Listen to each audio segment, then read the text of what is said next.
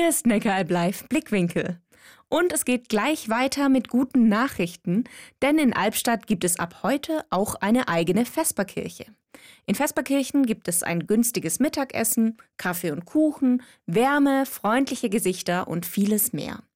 In Albstadt hat die Vesperkirche ab heute eine Woche lang täglich von 11 bis 14 Uhr im Marienheim geöffnet und eines ist Diakon Michael Weimer aus dem Vesperkirchenteam besonders wichtig dass alle willkommen sind, alle Generationen mit am Tisch sitzen und äh, jeder mit jedem spricht und ja, einfach auch den Alltag teilt. Die Einsamen hier ihren Platz und mir als Gastgeber möchte alles dafür tun, dass es denen Menschen, dass sie was erfahren, wo nicht alltäglich ist.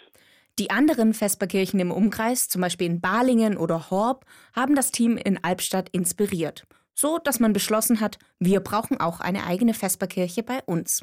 Und die Begeisterung für das Projekt merkt man auch daran, dass so viele mithelfen wollen. Mitarbeitertechnisch sind wir sehr gut ausgestattet. Es ist ja ökumenisch getragen und auch äh, das Gymnasium von Ebingen sind Schüler mit dabei und bringen sich ein bei der Kinderbetreuung, beim Kuchenbacken oder auch beim Bedienen von unseren Gästen. Und es sind so am Tag um die 30 bis 40 Helfer da aktiv. Also wir freuen uns riesig, dass so viele sich gemeldet haben, aller Generationen. Also definitiv ein Projekt, das die Menschen verbindet. Heute startet die erste ökumenische Vesperkirche in Albstadt-Ebingen.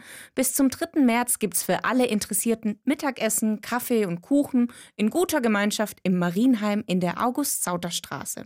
Und es gibt auch eine Kinderspielecke und Beratungsangebote von Caritas und Diakonie. Neckaralb live Blickwinkel aus Kirche und Region.